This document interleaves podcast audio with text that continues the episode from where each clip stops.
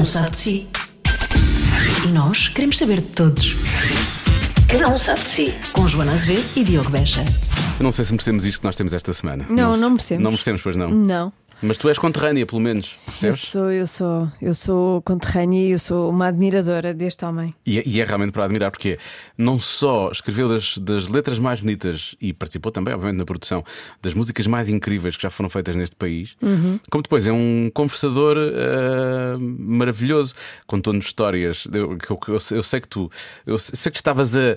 Não estavas a reviver, porque não viveste as coisas que o, que o, que o Carlos T nos contou, mas estavas a viver naqueles sítios, tu estavas a passar por aqueles sítios enquanto ele nos estava a contar essas histórias. Assim, Sim, ele, ele conta muito histórias sobre. E, e- e nas histórias que ele conta, ele vai muito a sítios que realmente eh, existem. E é verdade, eu, eu quando ele vai, eu vou atrás. Vais atrás. Sim. e conheço esses sítios. O Carlos eh, até esteve à conversa connosco, eh, não só por causa da carreira dele, mas por causa de um livro que lançou recentemente chamado Arquibaldo, do qual vamos falar também lá pelo meio da conversa. Sendo que o Carlos eh, é uma pessoa muito caseira, como vamos perceber logo no início da conversa, e portanto esta conversa foi.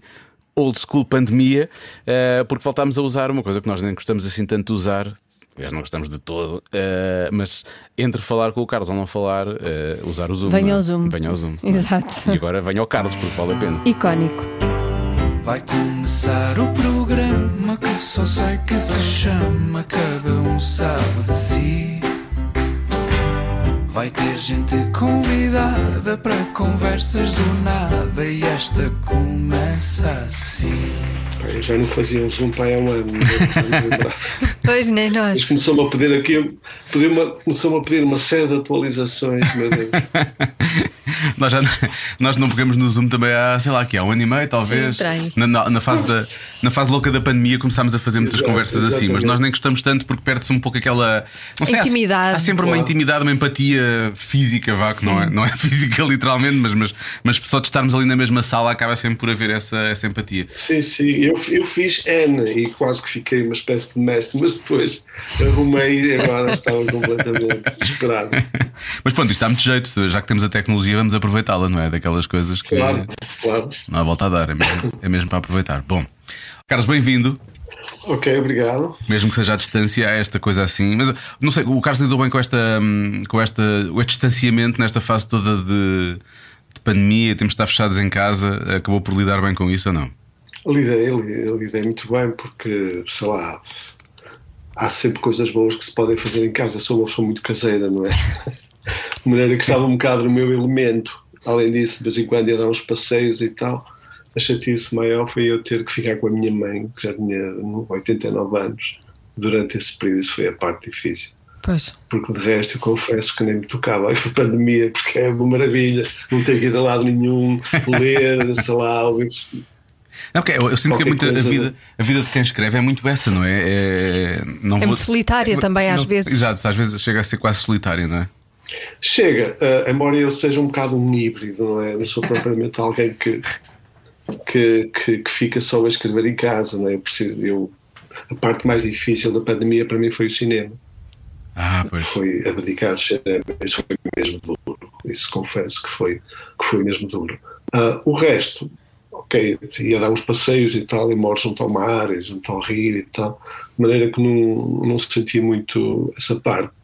Ah, o resto, ah, para mim é sempre interessante porque obrigou foi muito interessante porque obrigou-me também a ficar muito mais focado em coisas, a dar volta delas e, e, e de alguma maneira foi interessante. Olha, por, por uma parte, uma parte que para mim a parte mais interessante que para mim, para mim foi, por exemplo, eu sou um músico, um péssimo músico amador, mas durante três anos dei no violão ao ponto de mexer ao ponto de mexer com músculos que nunca tinha mexido.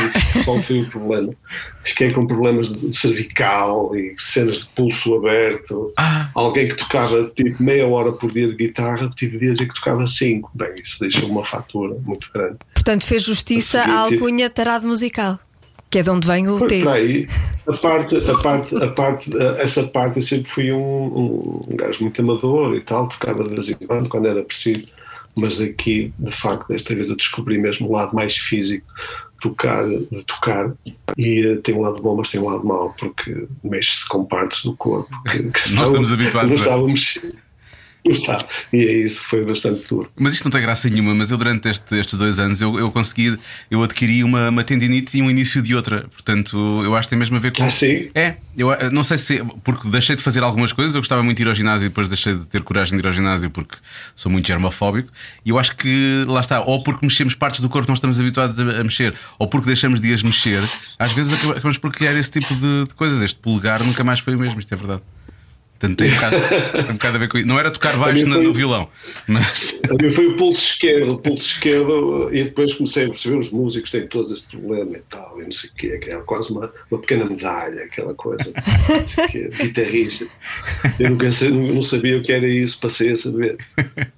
Havia muito aquela coisa quando começamos a tocar, que eu também sou perfeitamente amador, não é o caso do. Eu acho que o Carlos não se pode considerar amador, uma pessoa que está envolviida na produção de discos, sabe de música, obviamente. Sim, um, claro. Mas eu achava graça era as medalhas que tínhamos na adolescência, quando queríamos impressionar as miúdas, eram os dedos, não é? Os calos. Os calos. Claro, isto é porque eu toco. Eu toco guitarra, então tenho aqui. ninguém impressiona ninguém com calos, não é? Mas são as primeiras, mas são as primeiras medalhas, atenção. Dá aqui uns calos e tal, isso já, já é alguma coisa. já é alguma coisa, já. Oh, Carlos, e foi durante esse, esse tempo que, que começou a escrever ou que escreveu o Arquibaldo? Não, não, o Arquibaldo nessa altura já estava acabado. Ah, o Arquibaldo é uma, é uma, obra, é uma obra que eu tenho vindo a fazer nos últimos 10 anos, 12, aí.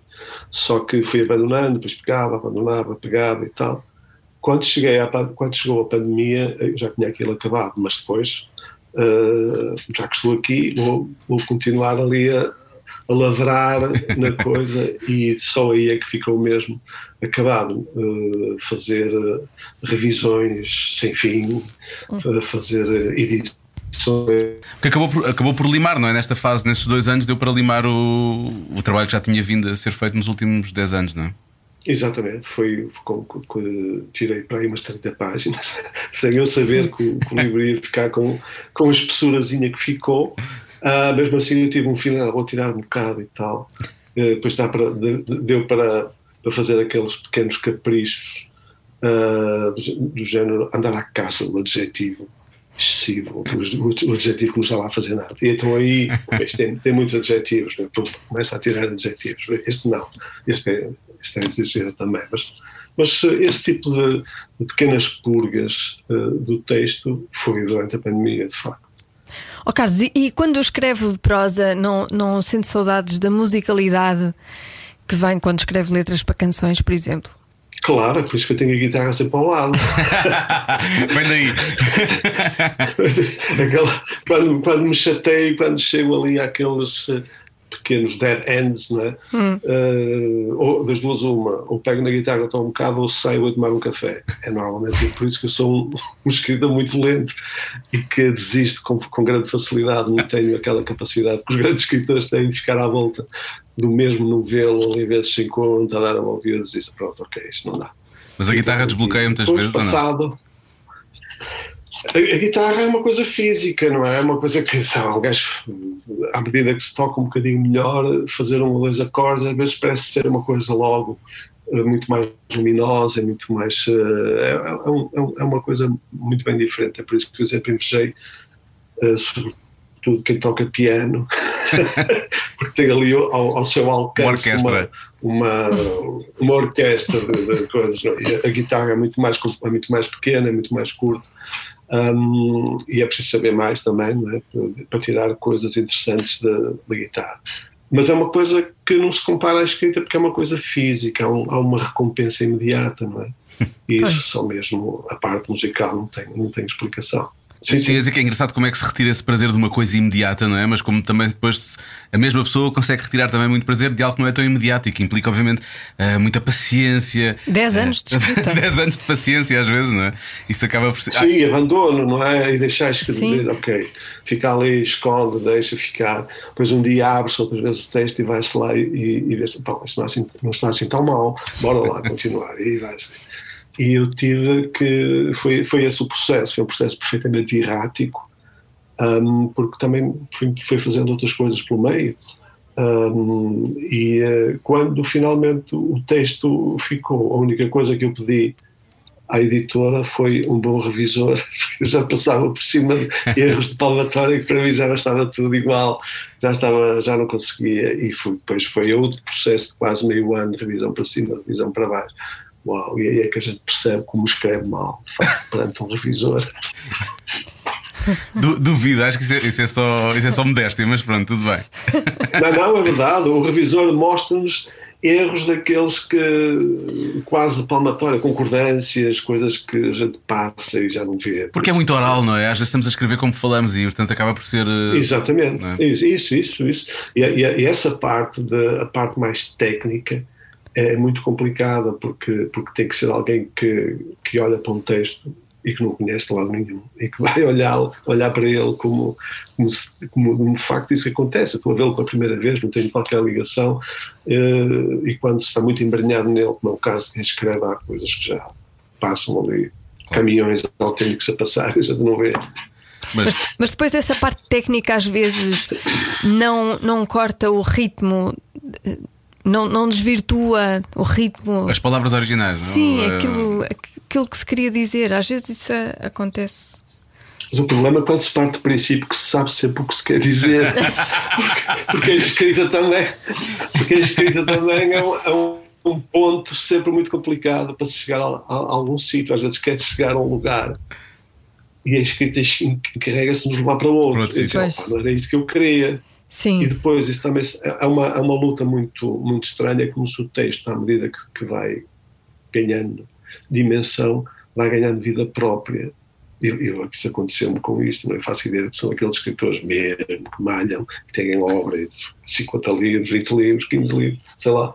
Ah, esses depois ah, habituam-se a lidar um bocado com o pequeno bicho que vão criando, não é? vão, acham que têm relações diferentes, mas eu senti claramente que o texto muitas vezes me levava para outras zonas onde eu, para a qual eu não estava preparado sequer. Eu disse: pá, para lá, tenho que parar aqui, ver para onde é que isto vai, para onde é que isto quer ir.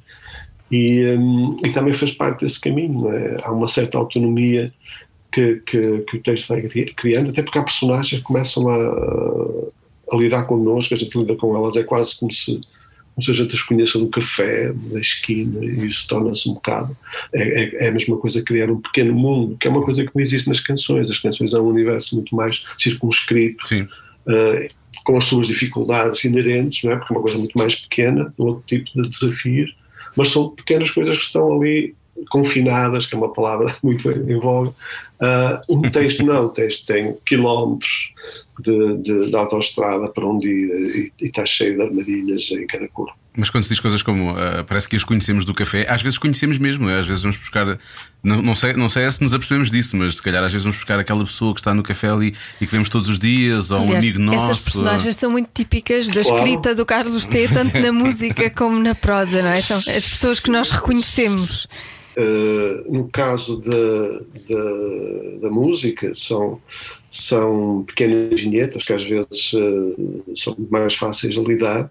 Por exemplo, eu posso vos dizer que o Chico Fininho havia pessoas que achavam que existiam Chico Fininho, pessoas Claro. que vinham ter comigo e Claro. afirmavam ter conhecido Chico Fininho e ter privado com ele. Eu achava isso magnífico, não é? porque Sim, porque, porque há uma necessidade de crença nas pessoas de, de, de, de acreditarem de facto naquilo que, naquilo que, naquilo que estão a ouvir. E, e nesse sentido é, é- Estava aqui a tocar o telefone, peço desculpa. Um, e nesse sentido acho muito recompensador, porque, porque as pessoas precisam mesmo de acreditar que, que- que- e, e recusam-se e recusam-se a, e recusam-se a aceitar o facto de, de certas coisas serem ficção. é. Eu- Eu, eu- achava que a rapariguinha do shopping era feita para a minha mãe. Porque, Isso é ótimo. sim, porque eu lembro-me de andar pelo shopping de Brasília com a minha mãe e ela tinha medo das. E ela era assim muito, como, como diz aqui a música, ela tinha, tinha medo das escadas rolantes, por exemplo. Era assim. É, pronto. E, e então eu achava. E quando eu ouvia a rapariguinha do shopping, a primeira pessoa que, que eu que me tua mãe. lembrava era na minha mãe. Eu acho que isso é que é verdadeira quando se pensa nisso dessa forma. E até as pessoas dizem, ah, mas eu conheço o Chico Fininho. Sim. Isso é que é a apropriação cultural, não é? É isso. Que é uma pessoa apropriar-se de, de algo que outra pessoa acabou por criar.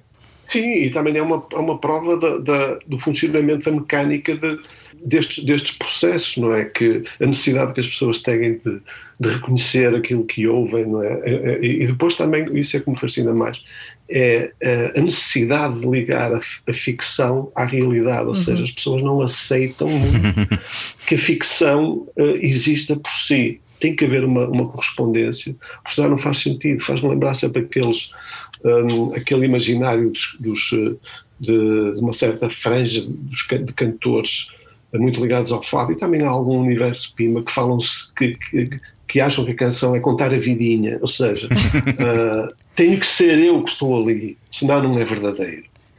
Uh, para essas pessoas a canção não, não pode passar por um processo ficcional, tem, tem que corresponder àquilo que as pessoas pensam, Sim. uma espécie de, de, de, de um postal é gótico, dizer, mas sou eu aqui, digamos lá, quem vocês querem, esta é a minha vida, não sei o quê. Uh, é autoficção. É. E, e, e, as pessoas, por exemplo, a cena da Tony Carreira para cantar a coisa da, do, do, rapaz que sai da aldeia, que vai e conta a vida toda e não sei o quê, isso é uma coisa que, que as pessoas uh, sentem muito. Porque é uma, é uma, ainda está, está incluída uma espécie de, de postulado da verdade, ou seja, alguém que fala da sua vida pela canção. Eu uhum. acho isso ótimo. Um, mas uh, é, qua é canções... quase como espreitar um diário. Exatamente. Ah, não, é um diário mesmo. Pois, não é espreitar, é um diário, não é? Claro que depois há, há, isso é uma das coisas que às vezes, às vezes uh, alguém pedem para fazer uma canção e diz, mas eu não posso fazer uma canção sobre a sua vida, eu não conheço a sua vida porque eu não escrevo sobre, sobre, sobre vidas que não conheço e mesmo conhecesse recusar-me assim para fazer uma canção sobre a vida de alguém. Eu escrevo às vezes sobre coisas, posso inspirar-me em pequenas coisas que existem e que depois dou a volta e, e que mascaro com outras, misturo personagens e depois quando dou fé está ali criado qualquer coisa de especial mas não existe essa cena de uh, escrever uma canção para alguém como se seja um fato, faça-me um casaco, que se, que se adequa à minha vida ou a uma determinada parte da minha vida. Mas é, muito, é sempre muito curioso, é sempre muito curioso isso, não é? Um, a incapacidade que as pessoas têm, e de muitos autores uh, têm, de, de, se pôr na pele de alguém, de contar uma história a partir de, de, de, uma, uma, criação, não é? Uh, eu acho que isso também faz parte do, do, do processo. Não é?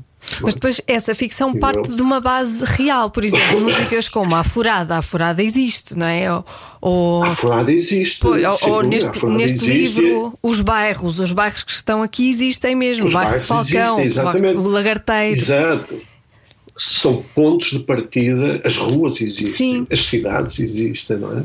Uh, às vezes perguntam, ah, você escreve sobre o Porto? Eu escrevo sobre o Porto, me dá jeito. Porque eu sinto que eu conheço melhor. Eu também gostaria de escrever, eu gostaria de escrever sobre Istambul, mas, mas isso implicaria que eu fosse para Istambul e, e ficava muito caro. As pessoas ficam assim um bocado perplexas a olhar assim, mas é o que é, não é? Depois, uh, pronto, é uma questão de, de, dar jeito e de ser mais barato, é uma questão de logística, se quisermos. Hum. Portanto, não é um encanto, é, uma, é, uma, é uma circunstância. E é uma plataforma de partida, pois. não é? É uma arma, na verdade é uma arma, porque quando se conhece bem um sítio, sabe-se os seus segredos eu, eu, também, exemplo, não é? Eu, a Furada, a Furada é um sítio aqui do Porto que hoje está muito na moda, tem uma, uma marina, tem restaurantes de sushi, tem não sei o quê, tem, está, está a haver uma grande construção de, de, de, lá, de prédios de meio milhão de euros e de uma coisa está absolutamente in. Mas na minha adolescência aquilo era uma cena absolutamente inóspita. Tinha um bairro de pescadores, atravessava-se o rio numa, numa lancha uh, e chegava-se ao outro lado, era uma cena completamente deserta, selvagem, com monte, pinhal. Um, e, e, eu achei que aquilo era uma, dava uma, uma, uma, uma boa letra, para, possivelmente para dar uma boa canção, não é? Uh, era narrar uma, uma, uma observação, uma, de alguém que chega e que vê como é que, como é que as pessoas a, cozer as redes e não sei o quê, aquelas pessoas provavelmente têm nome, mas só que, só que aquilo era um, uma espécie de postal ilustrado de uma certa realidade. Isso é um determinado tipo de canções, não é? Ah, como o Porto Covo, sei lá, como, outras coisas. É? Eu, eu, lembro que escrevi o Porto Covo que nunca tinha ido ali ao Alentejo um dia levaram-me a dizer, mas isto é incrível, isto existe em Portugal. Claro que nós estamos a falar de um Portugal que, que não comunicava entre si. Pois. Tudo era longe, não é? Não é? Por, bem, ir do Porto ao Algarve eram 12 horas. Uhum. Em 82, 83, 84. A gente não tem bem, bem, bem ideia do que era este país nessa altura. Este país, para mim, para, para alguém daqui do, do, do, do Porto, quando eu chegava lá, aquilo, quem estava lá eram os alemães. Os alemães é que conheciam aquilo, os ecologistas, tinham roteiros ecologistas. Isso eu, como português, eu desconhecia aquela cena. Mas os gajos com as carrinhas para onde for, menos aqui, já tinham aquilo em mapas, e não sei. E aquilo foi uma, uma, uma, uma realidade uh, incrível para mim. Né? Fazia parte do, do, do, do, início da comunicação de Portugal consigo mesmo. Uhum. a ligação das várias cenas. De, de, eu eu só fui para aí uma vez a Bragança e foi quando já estava com a autoestrada feita e que só demorava duas horas. Mas há muitas partes deste país tão pequeno que eu, que eu, que eu ainda desconheço. Né? E eu, muitas vezes, quando ia, ficava maravilhado com aquelas coisas. E a primeira, primeira reação que eu tinha era tentar, isto podia dar uma canção, não é? Vamos ver. tinha, foi, era assim uma das possibilidades, não é? Dentro da, de, das possibilidades de escrita de canções. Voltando ao, voltando ao livro, Carlos, um, o Carlos, quando Sim. apresentou o livro, falou também do, do, encontro real, não é? Lá estamos a falar de coisas que acontecem sempre e que depois acabam por influenciar, com uma, com uma judia nascida na década de 30, creio eu, não é? De que forma é que este encontro acabou por influenciar o livro e, e, e a história que, que o Carlos acabou por escrever? Uh, eu diria que foi o ponto de partida. Uh, a judia alemã era uma escritora que estava aqui no Porto chamada Ilse Loza, que tinha, que tinha vindo a meio da década de 30, ou seja, a fugir do nazismo, Isto tinha sido interrogada pela Gestapo, não sei o quê, mas ainda não uh, na pele da terrível da, personagem neste livro, só que chega mesmo em, em 1940 a fugir mesmo da Luftwaffe e, e mesmo no duro, a fugir de Amsterdão e, já tinha fugido de Praga para Amsterdão e da Praga. Esta senhora que eu conheci, que uh, ficou no Porto, tinha cá um irmão, e ela era cronista, uh, e eu, ela e mais Joana Pacheco, tínhamos uma, uma crónica de um público inicial, e um dia um amigo, que era uma crónica mensal, cada um de nós tinha uma crónica, e um amigo comum um dia levou-me a conhecer a Ilse, que ela escrevia livros infantis e tal, e, e, foi, e o facto de conhecer alguém que, que tinha vindo da, da Europa Central é? e eu perguntei, nunca mais me esqueci, o que é que foi chegar a Portugal e ao Porto a meio dos anos 30 e ela, contou, ela mostrou-me uma, uma, uma paisagem absolutamente desolada. As mulheres não entravam nos cafés. As mulheres, eh, quando entravam nos cafés e puxavam um cigarro, davam um escândalo. Pois. E, e, e, e, de maneira ficava e, estava a olhar para aquela mulher assim com, uns olhos azuis muito vivos, muito penetrantes e o que terá sido para ela chegar a uma, a uma pequena shoulder meio no início do fascismo português pois. alguém que vem de, de, um país que era considerado a Europa Central, o primeiro mundo embora se tivesse, se tivesse caído nas mãos do nazismo em ascensão Uh, mas aquilo foi, foi o princípio, não é? Uh, não é baseado nele, Celosa, mas alguém naquela posição, tendo em conta que, que em 1940 chegaram a Portugal, não sei se foram 6 mil ou 7 mil judeus que ficaram, ficaram dispersos por três colónias, com a Figueira da Foz, a Coria, a Ericeira, não sei. Uh, ajudados com, com dinheiro dos judeus americanos para se estabelecerem cá enquanto a, a borrasca não, não, não passava, eles, uh, só com a sua presença, agitaram muito a, a vida local. Eu lembro eu li qualquer coisa num livro uh, publicado pela Irene Futsch Pimentel, que é uma historiadora portuguesa que estudou, uhum. que estudou isso. Os judeus da, da, da, da Figueira da Foz, as mulheres iam para a praia em, em Malhô, Malhô e, e, a mocidade portuguesa andava, pela, andava a avisar as portuguesas para não, para não fazerem como elas faziam, Igual, para terem cuidado das coisas estrangeiras e não sei o quê. Depois elas iam para os cafés, para a praia, para o único café que havia na, na, na, na Figueira e, um, pá, e, e, havia, e havia eu li alguns em que os correios fechavam porque os, gajos, os tipos iam ver as sessões de pernas das gajas sentadas na esplanada.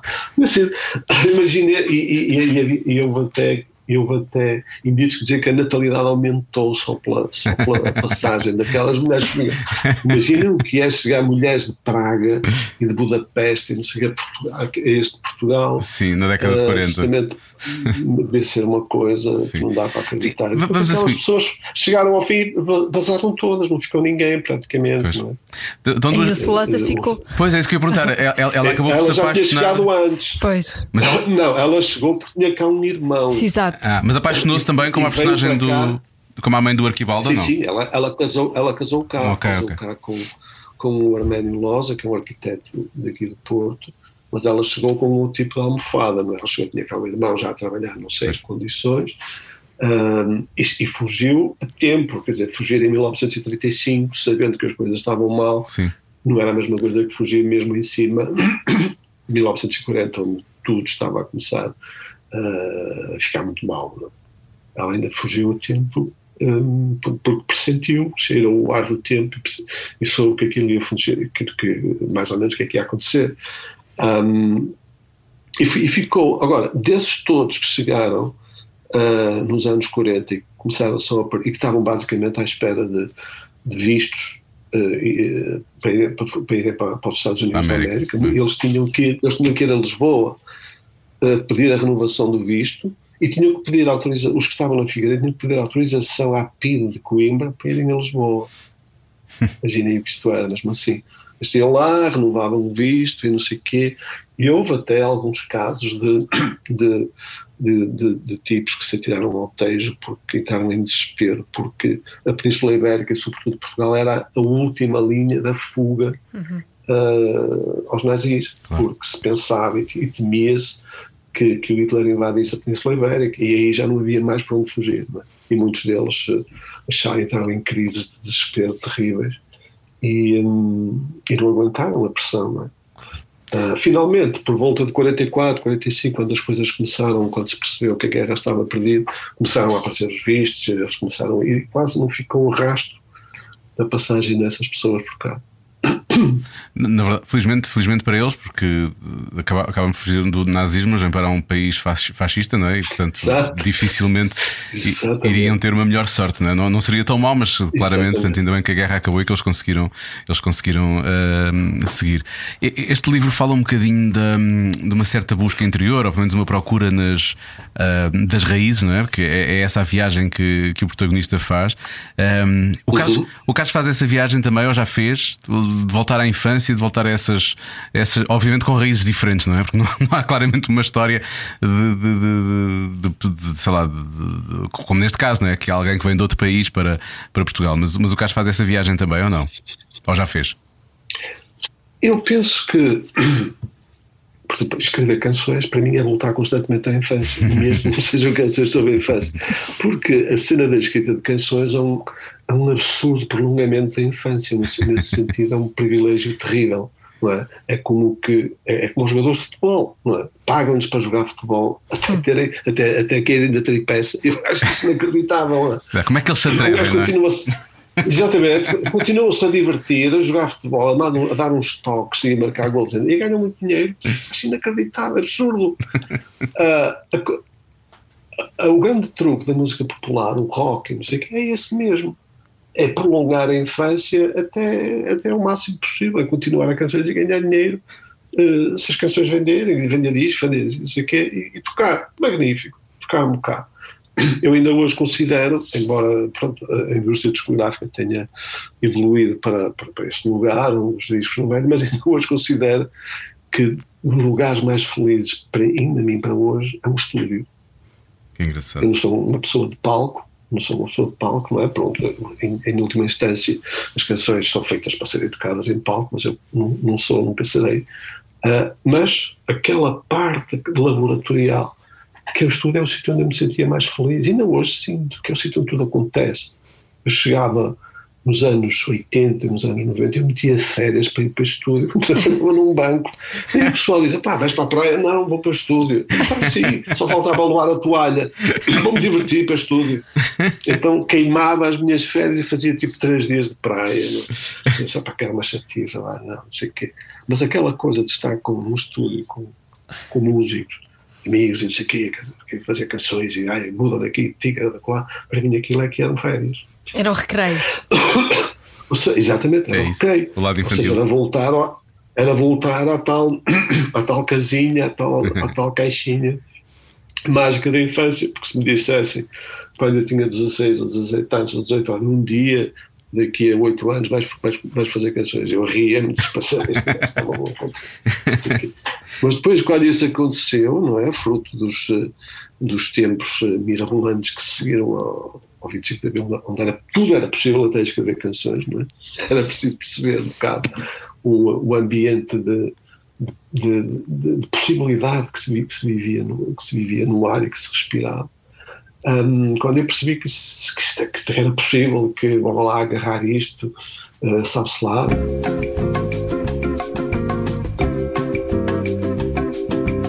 Zoom tem passou o tempo tempo, limitado. É, passou o tempo, só que ele, ele nem sequer avisou, portanto foi assim uma coisa, avisou aos 10 minutos, Pode depois ser. eu pensei que ele ia fazer uma contagem, não fez contagem nenhuma, cortou e apareceu um aviso a dizer que, já tinha acabado o tempo. Pronto, foi assim uma coisa um bocado parva. Mas pronto, nós depois fazemos aqui, Ok. pomos um bocadinho de música de elevador e depois retomamos a conversa. Bom, estávamos a falar do estúdio, dessa coisa do. O cara já tinha dito que, que Ah, tirava sim, férias para ir sim, para o sim, estúdio sim. E, que, e que aquilo é um laboratório, né?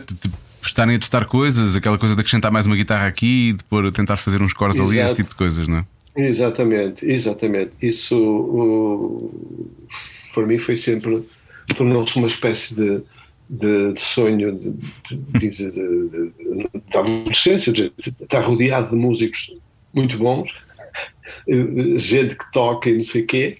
Não é? Porque ainda vem uma adolescência onde conhecer um, guitarrista é assim: epá, eu conheço um gajo que toca viola, atenção, um gajo a sério, que não sei o quê, uau, uau tal. Portanto, de repente, eh, dez anos depois, estamos- está no meio deles, tipo menino Jesus entre os apóstolos, e ah, fiz todos os gajos todos com guitarras, guitarras de Fenders, de Gibsons, não sei o quê, Stratocasters para cima para Mes- baixo. mesmo a sério. isto é mas, isto é sério mesmo, não é?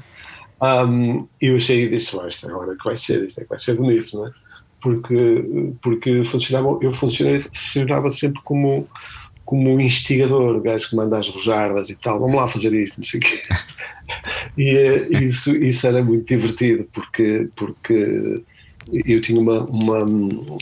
vinha de uma cultura essencialmente de disco, não é? discográfica, não é? Daquelas cenas do, do gajo que, que, que, que- que sabia tudo o que acontecia, quem, quem, quem, é, que tinha, quem é que tinha saído do, do Scream, guitarrista, não sei o quê, sei lá, essas atrapalhadas todas, antes, antes mesmo de 25 de Abril. E, hum, e conhecia muita música, sempre conhecia, sempre que era um, um chamado qualquer bichinho dos, dos, dos discos. Não é? Agora, hoje é uma coisa irrelevante, mas na altura não era, quer dizer, era um bocado aquela cena.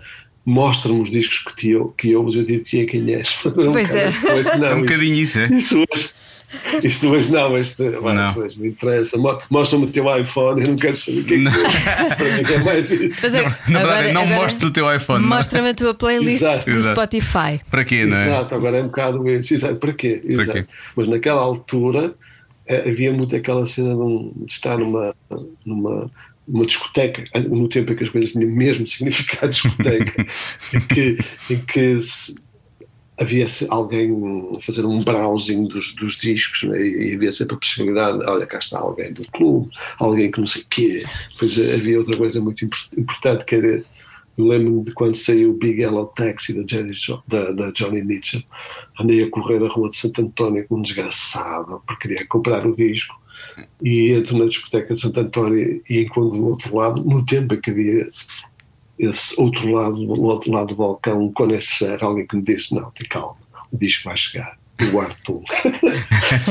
eu acho que são memórias. É por isso que a música popular foi grande, passámos por isso antes de chegarmos a esta irrelevância. Sim, é mesmo isso. Ela- ela- Eu- sim, sim. eu- Os, os discos que me marcaram a minha adolescência, não sei se acontece também contigo, Joana, mas provavelmente com o Carlos também. Eu, não- eu, eu, eu já me livrei de muita coisa ao longo dos anos, mas esses discos eu ainda os tenho. Porque aquilo fez parte da minha formação de personalidade, não é? Aquilo, aquilo tem histórias são, para mim. São marcos. Sim. São marcos de crescimento, não é? Aquilo é Olha-se para aquele disco e diz: Eu era esta pessoa nesta altura. Exatamente. Eu acho isso brutal. E, na- e a, a discoteca Tubitec já era dessa altura ou não? Não, não, a discoteca de Biteca é muito depois. Ok. Quer dizer, aquilo nova, era do tempo que se entrava, em que se entrava numa discoteca à melodia e havia lá um lugar para se ouvir música. Ah, vai, sim. As pessoas sentavam-se e depois ouvia-se, posso ouvir este disco e tal, pode. E depois, olha, afinal levo. Ou então, afinal, afinal não levo. havia muito aquela cena de experimento para ver se gosta e tal. E depois havia, nesse ambiente, havia os cromos, aqueles, aquelas pessoas que estavam no meio, né? conheciam todo, que ouviam aquelas, os programas de rádio, dos em órbita, não sei quantos, e conhecia, era uma comunidade muito fechada hum, e, e e depois e, e- começava e o passo seguinte foi começar a gravar cassetes né, antes da playlist a dizer cá está a minha cassete, pega lá e eh, aquela assim com muito amor, não é? aquela coisa de olha, está aqui, isto, isto sou eu isto é a minha escolha Hum, são momentos absolutamente épicos e que e que, pronto, que, que, levar- que- e que fazem parte do apogeu da música popular. O, o Carlos já, já o disse em, já o disse em entrevistas que, que os discos comprava. cre- Creio eu que um disco por semana ou de duas em duas semanas, algo assim do género, e que os discos acabaram Exato. por, hum, acabaram por lhe mostrar o mundo, não é? Foi um, um pouco a forma de, hum, de ficar a Sem conhecer muitas coisas. Mas o Carlos também comprava, também comprava livros, mas esse escondia dos pais. Porquê, porquê que os livros eram escondidos e os discos não? Uh, porque, porque os discos era impossível escondê-los, não, eram enormes. É impossível encontrar em casa com um LP e, e- e não dizer que. O disco, o livro era sempre uma coisa, havia muita, muitas aquelas edições, algumas edições de bolso e tal, Sim. e, e, era visto como uma coisa também mais barata, não é? Porque os discos eram caros. Pois é. Uh, uh, eu lembro-me que comprar um disco por mês era assim, não sei, mas vai metade do meu salário. Era um luxo. Uma coisa, era um luxo mesmo. Um, e eu comprava, uh, comprava, uh, havia depois aquela coisa de, de- de- de- as lojas representavam marcas. No- uh, uh, havia uma loja que era o Arnaldo Trindade em frente ao O meu- meu pai trabalhou lá. Eu conheci no outro dia o Arnaldo Trindade. Eu nem queria acreditar. Ele ligou-me, fui falar com ele e disse: Olha, eu comprava os discos da, da CBS Exatamente. eh, na, Hum. sua, na, na sua, na sua loja. Ele ficou como disse: Eu chegava lá, não sei o quê, comprava. Eh, e. e eles depois tinham pequenos, pequenos negócios com as, com as firmas. Ele disse-me logo: Olha, eu abri um negócio de discos contra a vontade do meu pai. Porque dizer, queres vender frigoríficos? Tudo bem. Queres vender fogões? Tudo bem. Discos não contes comigo. Pois, aquilo era uma ele mistura. Exato, ele dizia-me com, assim, com uma heroicidade muito grande: os discos fui eu próprio que os fiz. Uau. E de repente eu olhava para ele e assim, porra, eu comprei as primeiras coisas, aqueles discos da, da CBS, que, que eram que- que- aquela onda nova iorquina e não sei o quê, que gravava tudo para a CBS, foi através deste, deste herói que se revoltou contra o pai. Senão aqueles discos não teriam chegado cá. É uma maravilha isso. Pois, é engraçado. Hum, há, há- há, muitas. Já que estamos a falar de discos, vamos falar também sobre isto, porque o, o, o Carlos já falou várias vezes sobre isto. Há imensas entrevistas que, que fazem esta pergunta e a resposta é sempre a mesma, portanto não, não, não estou muito interessado nessa resposta, que é obviamente a, a colaboração com, com o Rui Veloso. Mas, mas, ah, mas acho que houve para lá disso, desse, desse- do final dessa colaboração, parece que houve. O, o Carlos deixou de escrever tantas, tantas canções para outras pessoas. A minha pergunta é: houve uma, uma ruptura com, com esta coisa que ainda falámos há pouco de mostra-me a tua playlist em vez de deixa-me ver quais são os discos que tu tens aí na prateleira? Houve uma ruptura com o que é hoje em dia a música pop, a música popular? Ou o Carlos das pessoas já não tem mais nada para dizer, já disse tudo o que tinha para dizer ao longo dos anos e agora já não. Sim, zangou-se ou fartou-se? Não, eu, eu continuei a escrever canções, só que há, um- há um- há uma diferença entre escrever canções e depois publicá-las. O ato de publicar canções tem- passa por um ato de, de grande cumplicidade. As pessoas, eu não sou capaz de entregar uma canção a pessoas que não conheço. Porque o mais provável é a canção ser absolutamente destruída. Aquilo ir por uma zona que depois eu vou ter vergonha de dizer, "Pá, desculpa lá, não fui eu. Não era isto. Não fui eu. Eu quero assinar com um pseudónimo, outro pseudónimo, sei lá. Ahm, porque as canções têm muitos lados para, para onde ir, não é? E, eh, eu- e, e vários lados a mais. E, e depois eh, é muito simples eh, aquilo acabar mal. Um, e eh, as pessoas têm que tentar fazer os possíveis por descobrir o melhor caminho possível. E, e, e o ato de produção em si, para mim, não é um ato uh, de mercearia, não é um ato pá, que precisa acabar o serviço, vai ao serviço. Não, é preciso dizer, olha, isto não está a funcionar. Não funciona, acabou, fecha a loja, esta canção não, não quer ver o, não quer ver o caminho, não quer, não quer, não, quer dar, não se quer acabar. Não, não, porque há canções que também têm manhas, não é? as canções não se querem mostrar. As pessoas têm que, os autores muitas vezes olham para aquilo e dizem, mas isto não vai funcionar porque a ideia é boa, e porquê é que isto não está a funcionar? O que é que falta aqui, não é? A canção é, que, a canção é que sabe. Um dia ela há de se revelar se for caso disso. Hum. Preciso ter esta, este tipo de, de quase veia, não direi veia mística, mas é um bocado isto, não é? Preciso. Um, isso, isso, isso consegue-se. Pois, claro, também há aquela, há, há aquela questão da, da, produção industrial, não é? As, as pessoas fazem, uh, uh, despacham o serviço e depois a coisa rola, tudo bem. Uh, eu nunca, nunca fiz parte dessa cena, sempre achei que as coisas eram, eram pequenos, uh, pequenos objetos de estimação. Bora lá fazer uma canção, e o que é que isto quer dizer, o que é que isto não quer dizer. E, e um, sempre gostei de, seguir o, o, o, para, onde, para onde elas iam. E, e daí que ser necessário e fundamental estabelecer cumplicidades. As cumplicidades para que é que servem? Servem para no mínimo, chegar a um ponto e dizer assim: rapaz, isto não funciona. Porque quando não existe essa cumplicidade, quando se diz não funciona, as pessoas ficam ofendidas. Não funciona. Claro que funciona, isto é do caraças. Não, não funciona. É horrível. Não é? De maneira que isto também é uma poupança, uma poupança de, de, de energia, não sei Sim. o que é, não. Para não forçar e, coisas, não é? Se não saem coisas forçadas e não é isso que o Carlos quer. Foi isso, são aquelas coisas, olha, isto está mal, mas, mas tem que ser. Não dá. Pois as canções não merecem isso. Então prefere não ter eh, parceiros e não parir mais canções do que parir mal paridas? É sobretudo isso, parir mal, mal paridas, não é? Porque uh, eu, uma das coisas que eu acho que para mim é o grande método de referir uma canção, ou, ou, ou seja o que for, é isto diverte-me ou não se isto não me divertir, se isto não estiver em função de uma, de uma, de uma bitola qualquer que eu tenho em mim enquanto velho colecionador de discos, então não vale a pena. Então eu não acredito. Não é? eu, eu, tiro o chapéu às pessoas que fazem coisas em que não acreditam, ou então metem a si próprias. Porque há coisas que saem e dizem, não acredito nisto. Mas pronto, ok, as pessoas têm, as coisas têm que sair porque têm que sair.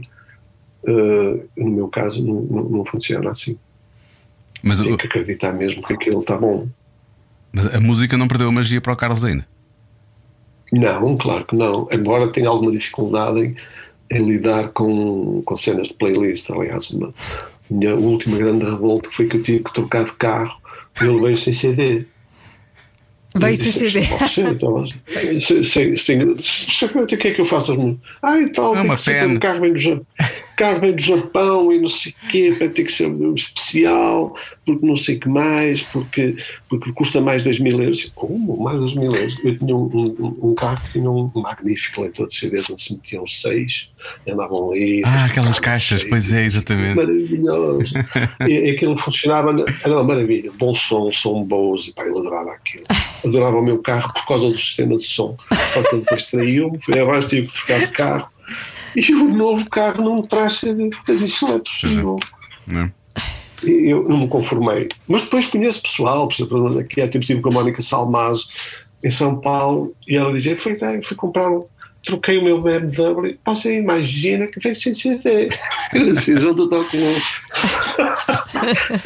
uh, Portanto, uh, eu tenho muitos CDs, como é óbvio, e, e, e é como que não direi ofensivo, mas é que irrita-me um bocado esta desmaterialização da música, no sentido de que já não é possível olhar para uma cena e ver quem toca, quem não toca, o, o, o, o enlave, não sei o quê, aquelas coisas com as letras e não sei o quê. Tudo é muito desmaterializado, tudo é Sim. é demasiado portátil, tudo é demasiado. Eu penso que a música não, não, não vai recuperar isso. Entrou num, num, não é por acaso que o gajo de Spotify meteu 150 milhões no Barcelona, não é? Depois compraram o Arsenal, mas os gajos não vendiam, então meteu no Barcelona. um, um, é um bocado isso, não é? Uh, ao menos, por exemplo, a literatura ainda tem um bocado isso que defende esse lado de, uhum. de, de, do e-book não ter, não ter triunfado, pelo menos. Mas não matou o livro tradicional, vamos chamar assim. Exatamente, não é? Não, não tirou aquela, aquela cena de sentir um livro, sentir o cheiro, não sei o que, as manchas amarelas com luz, não sei como é aquela coisa que, que, o livro ainda tem. De se ver um, que já foi lido. E, exato, manuseado, empresta-se, empresta-se um livro. Ah, hoje se alguém oferecer um disco um miúdo, o gajo pensa que nós somos do século XVII. Mas Totó, um disco, século XVII, o que é isto? Não é? o livro ainda tem um bocado. Essa, aquela coisa que, que quando se ia o aniversário de alguém, eu, eu resolvia sempre aquela coisa: vou oferecer um disco. Claro. claro. Funcionava sempre. Tantas vezes. E de repente isso desapareceu. Pois é, é, é verdade. Oferecer, agora só posso oferecer discos, livros. livros. Não posso oferecer livros. Mas uh, era uma, uma espécie de muleta que funcionava muito bem em, para, em aniversários. Não é? Oferecer um disco, disco até hoje. É, pá, incrível, pá, não me lembraria. Jamais me lembraria deste disco e não sei o quê tal. Até essa malha se desapareceu. Pois é. É mesmo. Mas pronto, eu detesto entrar neste tipo de conversa sobre os isto, sobre o não sei o quê. Não. Não, mas é o que é. Pensa que é, é, mesmo, Exato. É mesmo, é, é, é no meio disto tudo, por exemplo, às vezes irrita-me também, por exemplo, quase não saber uh, ser surpreendido, por exemplo. O Tom Waits fez um disco novo, eu não sabia de nada, ninguém me disse nada, não li lado em lado nenhum. Ou, ou disse, que é isto? Daqui a tempos, durante, durante meses, sabia que o, que o Caetano tinha feito um disco novo, mas não ouvi nada na rádio não ouvi nada. E depois comprei o disco na Tubetec, precisamente, agora, na canal, e ouvi o disco e disse: Pô, que grande disco. E ninguém falou e disto. Passou ao lado depois. Eu acho inacreditável. E depois toda a gente cai naquela cena de, ah, antigamente os gajos é que faziam canções agora. Não, este, este disco, então, se tivesse feito há 20 anos, era um discão e, e todas essas canções deixariam marca, não sei o quê. Portanto, há uma certa irrelevância para onde a própria produção de, autoral dos grandes, dos grandes mestres, como é o caso de Caetano, também está um bocado nessa relevância, nessa irrelevância, não é? Eles fazem porque fazem, porque depois têm que tocar ao vivo, não sei o quê, mas o objeto em si, uh, aquela mestria, aquela, de, de, de, aquele artesanato de, compor canções está muito subvalorizado. Perdeu-se. Olha, por falar em coisas que, que, que divertem, Uh, sei que é um portista ferranho e, uhum. e não sabia, e fiquei a saber quando pesquisei que um, participou de um projeto chamado Os Moderados de Paranhos. Sendo, Olha, sendo eu de Paranhos, sendo eu de Paranhos, fiquei. Ah. E, e, então queria saber mais sobre isso. Isso, isso. isso, era só, é só por causa do Futebol Clube do Porto, não é? Foi. Isso foi um projeto que, que, que salvo aconteceu com o primeiro ano do Mourinho, salvo em 2002, Sim. em que o Porto chegou à final de Sevilha. Eu achei aquilo inacreditável. O Porto chegou à final de Sevilha com o Celtic, não sei o quê. E então compus uh, duas ou três canções e juntei uma série de, de, de, músicos todos ligados ao Porto, cantores e não sei o quê, e fomos gravar com o Mário Barreiros para o estúdio dele, ali que ele tinha na, na altura, um, e fomos lá gravar umas canções e depois era preciso um baixista não, não conseguíamos encontrar um baixista, um baixista do Porto. Porto.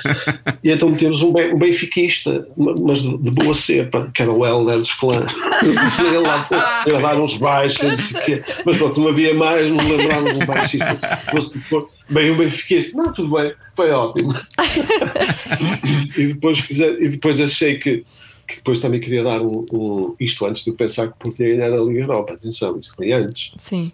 Uh, depois ganhou, tudo bem. Uh, e depois ganhou a Liga dos Campeões no ano seguinte, mas aquele, aquele projeto teve dar um ar muito radical, decidi chamar Moderados. moderados de Paranhos. E porquê Paranhos? Paranhos porque, porque Paranhos é, sal, é salvo erro, um, não sei se é a freguesia onde ficava o Estádio das Antas. Uhum.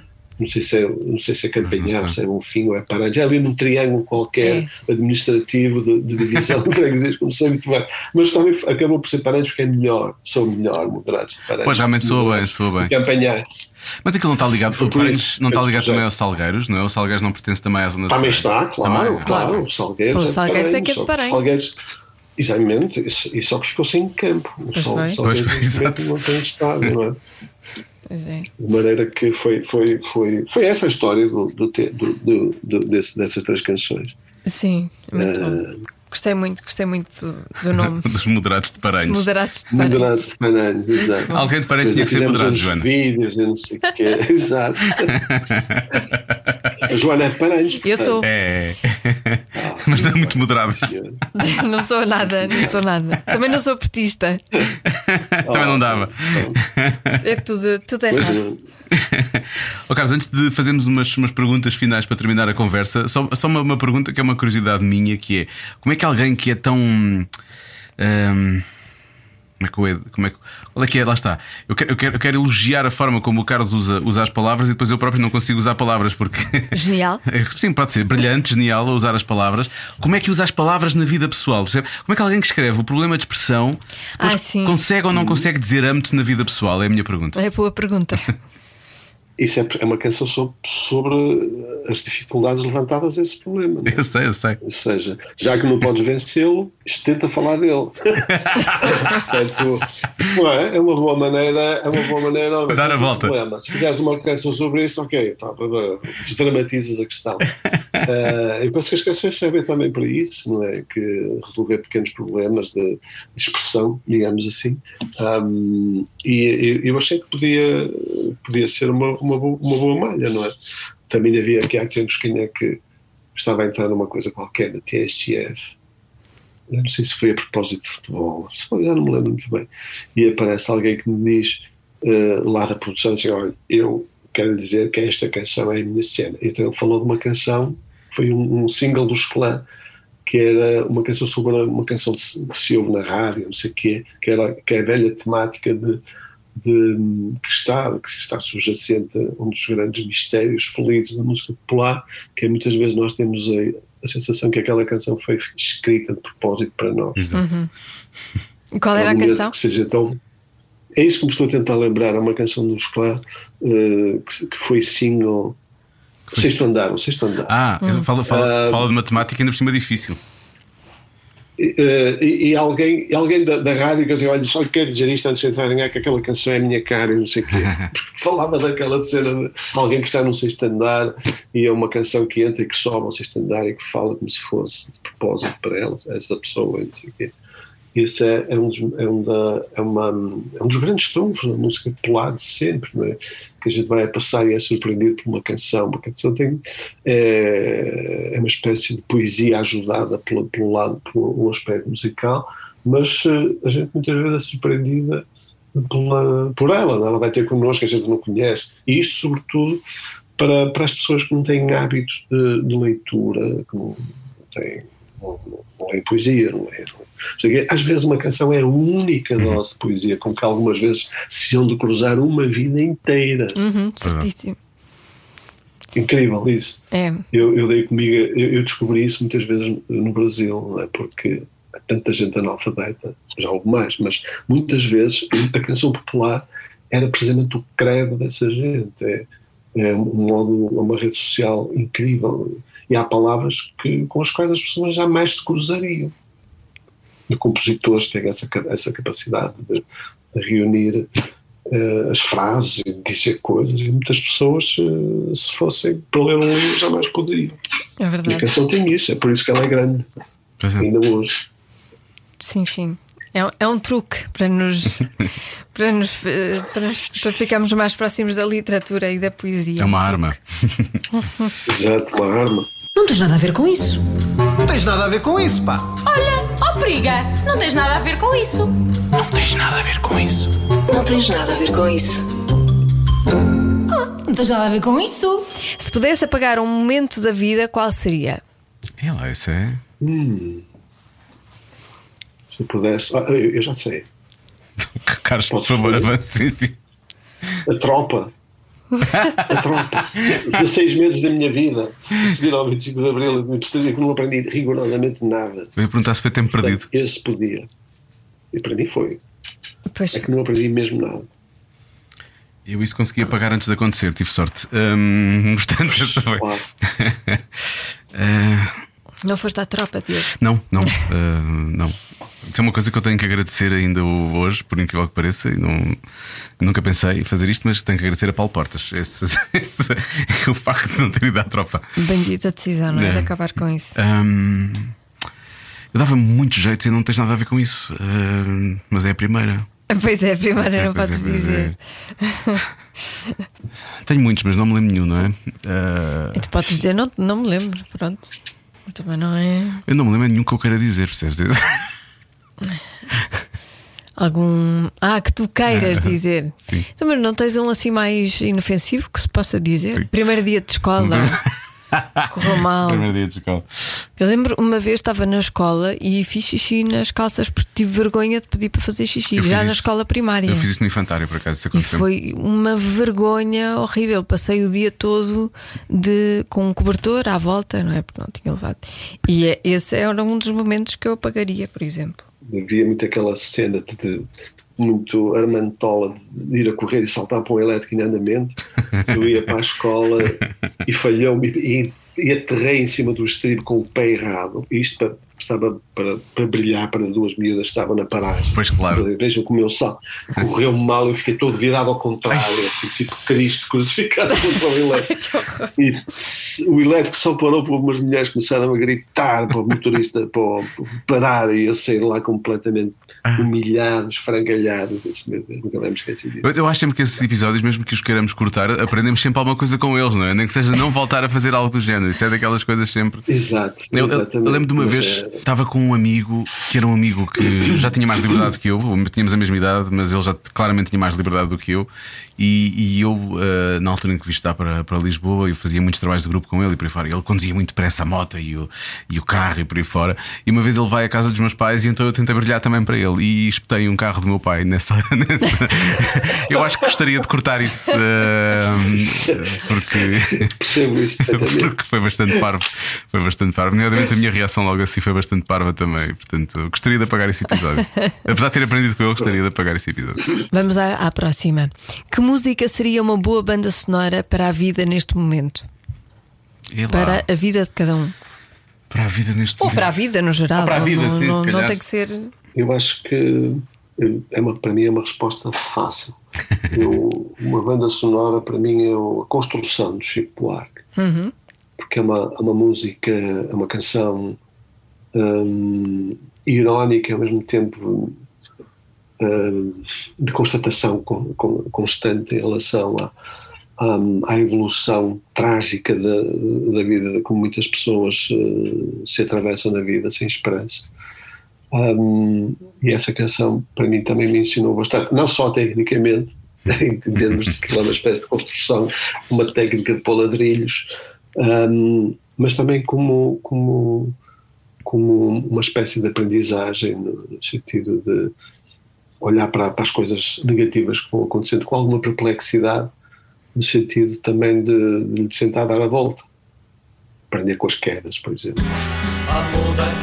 Como se fosse o último.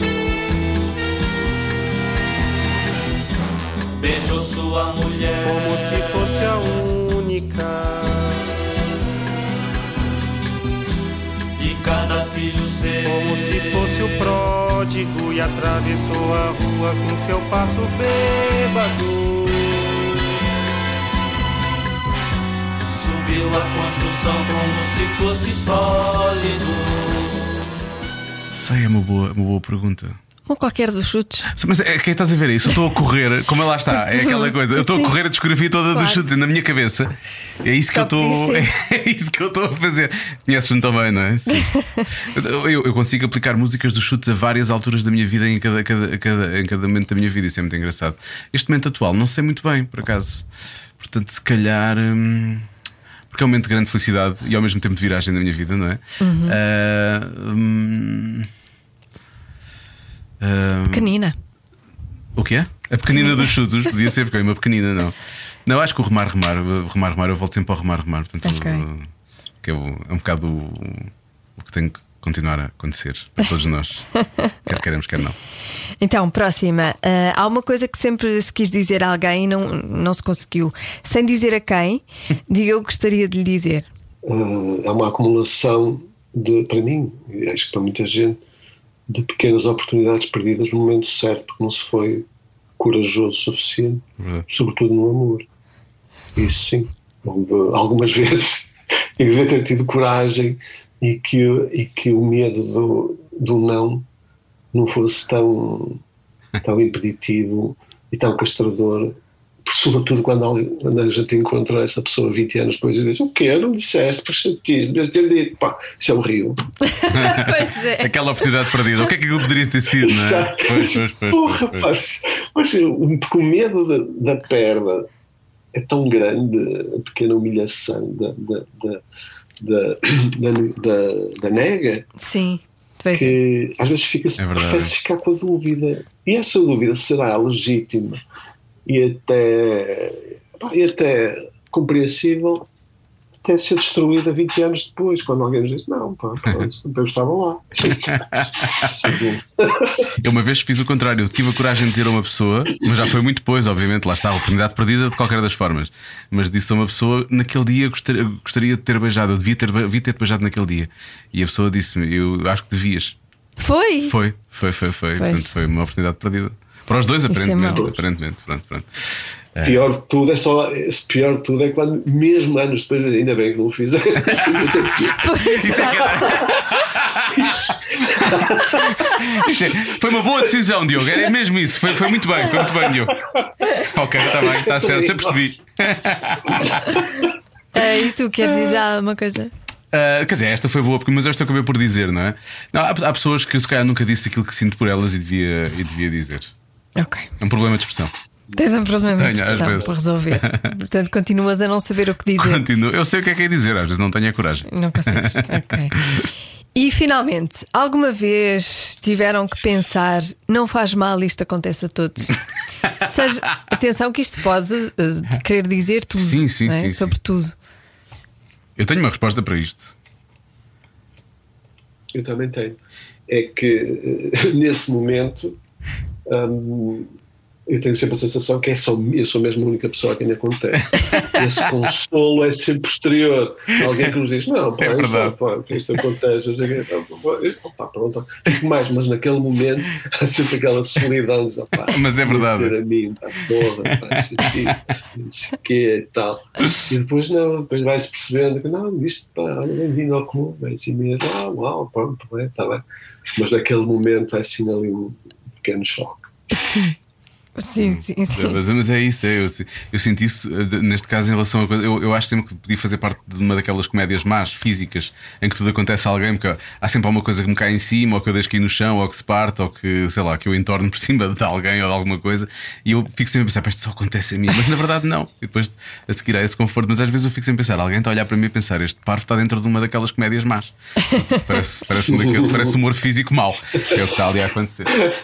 E pronto, não foi assim tão mal. Não, não, não. Não, foi. Não, não, pensava que fosse pior. Pronto. Acho, acho que superámos, acho que superámos. Eu tentei também não esticar muito.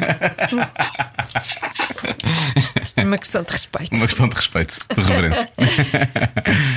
Carlos, muito e muito obrigado. Muito obrigada, gostamos muito. Ok, obri- obrigado eu, foi ótimo, boa conversa. E um dia Pois faremos é. isto ao vivo. Sim, é que um dia ser? fazemos ao Está vivo. bem. Está bem?